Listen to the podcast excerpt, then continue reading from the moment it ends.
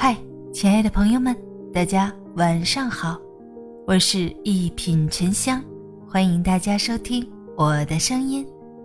中年以后，赚钱要狠，花钱要省，存钱要稳。前段时间网上有这样一个话题：过去的三年让你明白了什么道理？有人总结了以下四点：你得有套房。要不然，隔离的时候连待的地方都没有。你得有存款，失业了至少能维持一段时间的生活。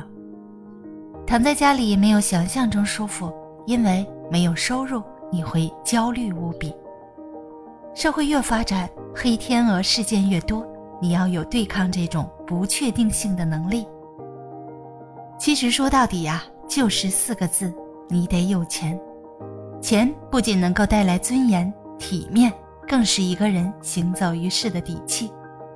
人生后半场要想在金钱上自足，那么赚钱要狠，花钱要省，存钱要稳。我的一位亲戚几年前在深圳一家公司做高管，日子过得风生水起。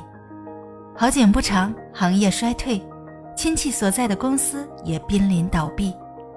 失业后，他找不到同等职位的工作，又不肯自降身段，索性就在家待了几个月。期间，有位 HR 朋友向他抛出了橄榄枝，请他去给一家公司老总做助理。他犹犹豫豫了好几天，最后还是拒绝了。他一想到自己年纪不小了，还要给别人端茶送水，受人家使唤，觉得自尊心受不了。不久后，他家里出了桩急事，需要一大笔钱。再回头想去找那个 HR 朋友帮忙，可人家公司早已经没有适合他的职位了。生活就是这样，有钱赚的时候抹不开面子，想低头赚钱却已经没有了机会。成年人的世界哪有什么自尊与高贵？狠得下心，扯得下脸面，才能扛得起责任。担得起辉煌，你拼命赚钱的样子才是真正的了不起。花钱要省，《三体》里有这样一个预言：沙漠的腹地突然发生了坍塌，沉下去一个黑洞，沙子拼命往里掉，一辆越野车拼命往外开，可是不论你怎么开，只要车速快不过沙子跌落的速度，都改变不了掉进沙洞的命运。其实花钱也是一样的道理，如果不懂得控制自己的消费欲，那么钱赚的再多，赶不上花钱的速度，也迟早会挥霍一空。二十世纪八十年代，胡适在北大做教授，当时他的收入十分可观。然而，胡适花钱大手大脚，是个实打实的月光族。晚年，胡适在美国生活。一次心脏病突发，他却连医药费都拿不出，只得低声下气地四处找人借钱。作家萨迪说：“谁在平日节衣缩食，在穷困时就容易渡过难关；谁在富足时豪华奢侈，在穷困时就会死于饥寒。平时习惯了没有节制的消费，一旦意外和风险来临。”就可能压垮你的整个人生。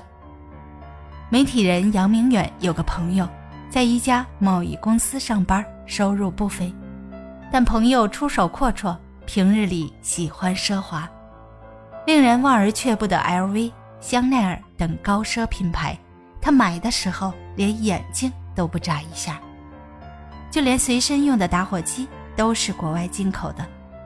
虽然收入多，但花钱也多。每个月仅能维持收支平衡。后来贸易公司经营不善，大批量裁员，朋友的工资大幅度缩水，但他仍旧该买的买，不该花的照样花。工资不够就透支信用卡。短短一年的时间，朋友向九家银行申请了九张信用卡，透支额度高达十几万元，最终债台高筑。不仅被银行起诉，导致官司缠身，原本和睦的家庭也变得支离破碎。